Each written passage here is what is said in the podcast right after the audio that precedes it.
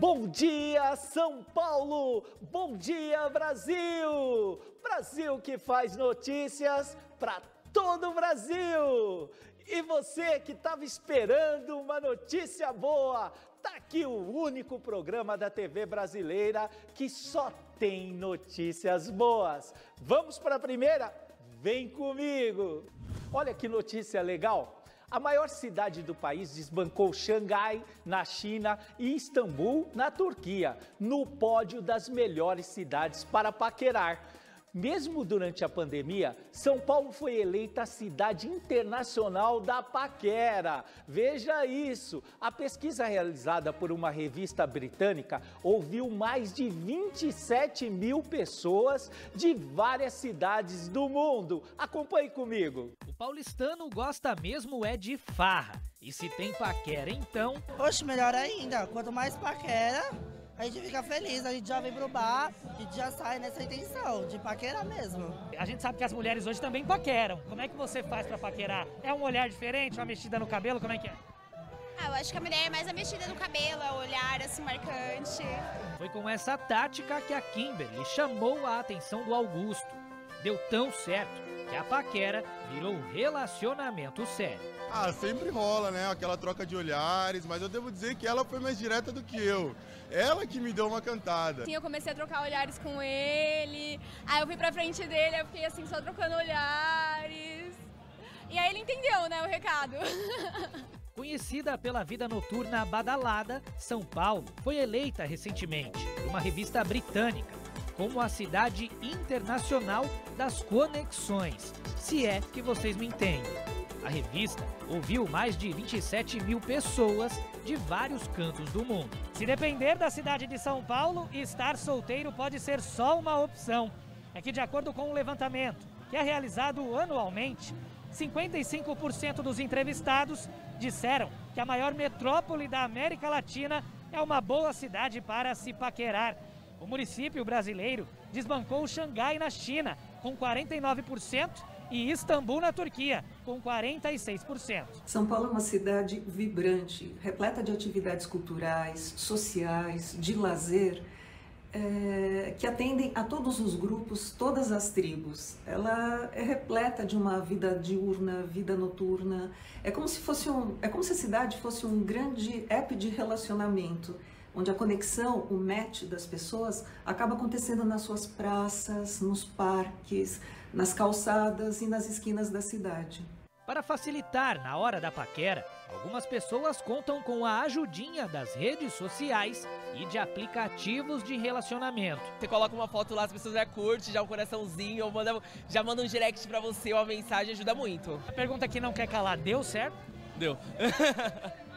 Entre likes, curtidas e matches, a famosa Terra da Garoa agora também é conhecida por ser a Terra da Paquera. São Paulo dando um show para o mundo. É porque aqui tem muita gente bonita. Aliás, o brasileiro, as brasileiras em especial, são muito bonitas. Então, tudo isso contribui para uma paquera sensacional. O Brasil que faz notícias mostra agora os efeitos de um novo programa social do governo, o Auxílio Brasil. O novo benefício vai chegar a 17 milhões de famílias brasileiras que precisam muito de uma ajuda. Para o ministro da Economia, Paulo Guedes, os principais beneficiários vão ser as pessoas que mais sofreram as consequências da pandemia Muitos hoje não têm o que comer. De 49 reais para 400. Para Suiane Duarte, que está desempregada, o Auxílio Brasil chega em boa hora. Vai ser uma ajuda muito grande para mim. Vai, que minha bebê ainda usa fralda, tá entendendo? E vai ser uma ajuda muito grande. Vai dar para mim pagar aluguel e fazer menos compras. Aos 60 anos de idade, a dona de casa Clarice Oliveira não sabe o que é emprego formal. A vida toda ela ganhou dinheiro fazendo bicos e nos últimos três anos vive com dinheiro do Bolsa Família. Na pandemia, ela e o marido pegaram Covid.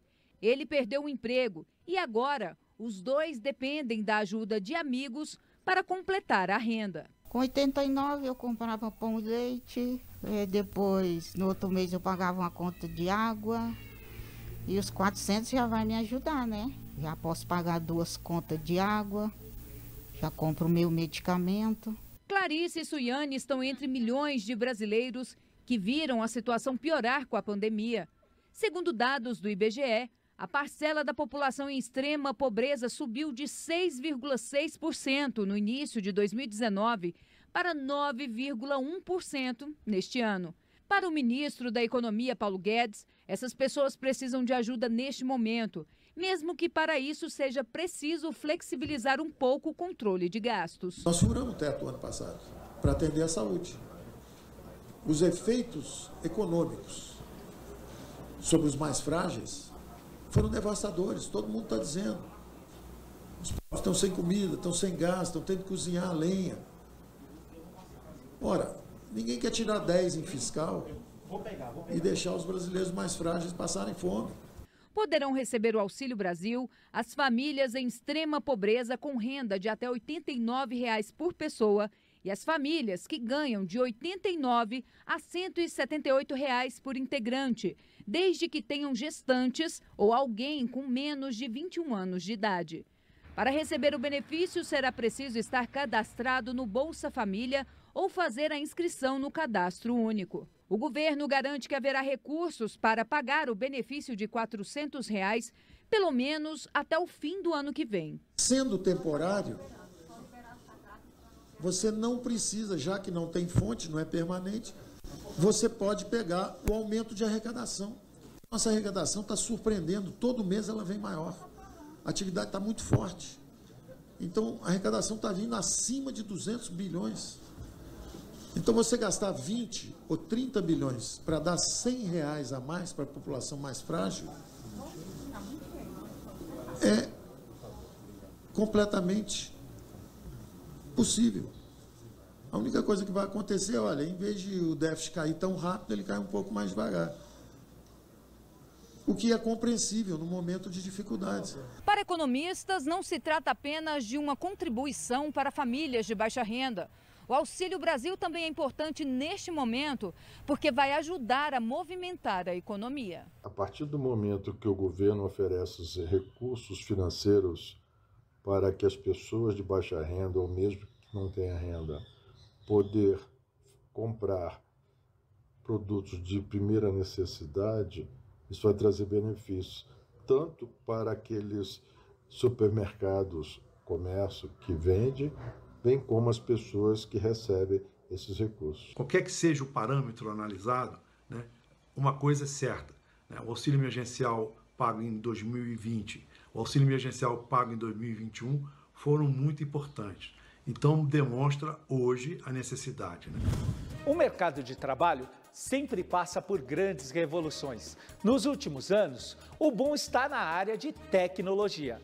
Esse setor tem crescido bastante e oferece uma grande quantidade de vagas de trabalho em todo o mundo. E o Brasil não poderia ficar fora desta.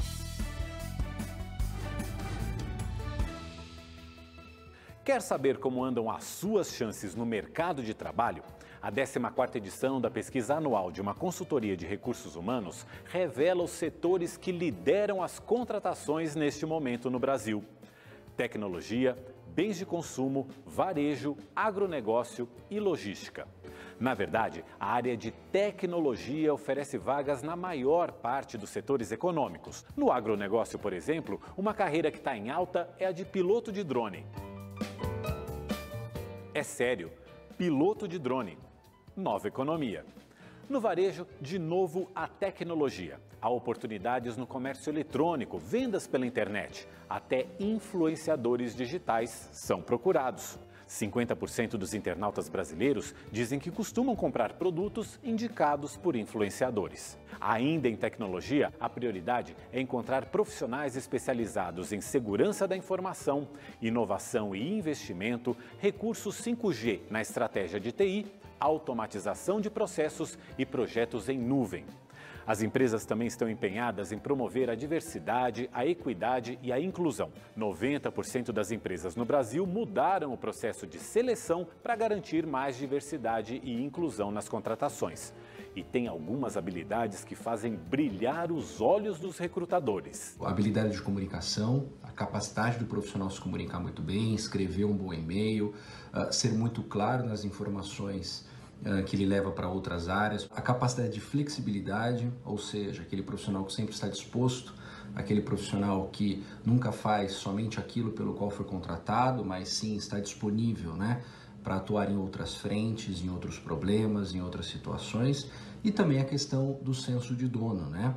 a visão estratégica do negócio, não pensar aquilo como um emprego, mas sim o que o seu trabalho uh, gera em relação a valor para a empresa e para a sociedade. Uma outra pesquisa revela que o mercado financeiro também procura profissionais como estagiário, auxiliar, analista, assistente, analista de planejamento, gerente, especialista de planejamento e especialista financeiro. Mas outra vez, foi no setor tecnológico do mercado financeiro que apareceram mais vagas. Bancos digitais, plataformas de pagamentos e corretoras online ofereceram 466% mais vagas de janeiro a agosto deste ano do que no mesmo período do ano passado. Profissionais que conheçam bem a Lei Geral de Proteção de Dados, que saibam prevenir crimes cibernéticos e que montem estratégias de produtos digitais estão entre os mais valorizados. Alguns salários passam dos 20 mil reais, sem falar nos benefícios e no bônus. A história do pão é antiga. Estima-se que essa delícia tenha surgido há cerca de 6 mil anos, quando os egípcios descobriram a fermentação do trigo. No Brasil, o alimento foi apresentado pelos portugueses. Na mesa do brasileiro, ele é tradição. Sim, café da manhã sempre, né? E algumas vezes ao dia. Um pãozinho diferente, mais gostoso. Mas o normal é um pãozinho francês ou um integral. Tem que ter um pão. De manhã é café com pão. O pãozinho francês ou de qualquer outro tipo atrai pelo cheiro. Vai bem com diversos acompanhamentos e está na mesa de quase 80% dos brasileiros, segundo o levantamento da Associação Brasileira da Indústria de Panificação e Confeitaria. Eu mesmo como uns dois por dia, no mínimo. Não é à toa que o consumo no Brasil é de 22 quilos de pão por pessoa. Oficialmente, o país conta com mais de 60 mil padarias, sendo que 20% estão no estado de São Paulo. O pãozinho francês sempre foi um dos mais preferidos, mas de alguns anos para cá, a variedade ganhou mais espaço nas mesas. E outros tipos de pães, como de fermentação natural e fabricação artesanal, acabaram caindo no gosto dos brasileiros. Esta padaria, que fica no centro da capital paulista, existe há 125 anos e só vende os italianos. À disposição dos clientes, mais de 20 tipos, de todos os tamanhos, formatos e gostos. É muito gostoso, é muito prazeroso trabalhar com algo que a gente ama. Já na zona oeste de São Paulo, esta outra padaria aposta nos pães artesanais, também com uma variedade de dar água na boca. Pão de alecrim com sal grosso, pão de azeitona, integral multigrãos, pão 100% integral de quinoa branca, pão de batata, pão de abóbora, pão de mandioca, pão de mandioquinha e por aí vai. No Brasil, o setor de panificação gera 700 mil empregos diretos. Na padaria do Tiago não é diferente. O trabalho envolve muita gente que começa na labuta bem cedo para dar conta de toda a demanda. No Dia Mundial do Pão, não faltam motivos ou acompanhamentos para saborear essas delícias, seja a hora que for. Eu não acredito que você está desempregado. Crie essa visão Pegue essa ideia. Você precisa estudar tecnologia. Até pilotos de drone são necessários nos dias atuais. Mas muito mais que isso. Analise bem. Todo mundo tem uma mídia social todos os comércios, as figuras públicas, os comerciantes, enfim, todos que fazem negócios. E você? Você está perdendo espaço. Aprenda a ser um social media, aprenda a ser uma pessoa que trabalhe com mídias sociais. Faça anúncios, trabalhe nesse sentido, faça cursos, aprenda como faz, porque o Brasil e o mundo necessita muito de pessoas que entendem de tecnologia. agora terminou. Uma ótima terça-feira para você. Deus abençoe. Vamos para cima, galera!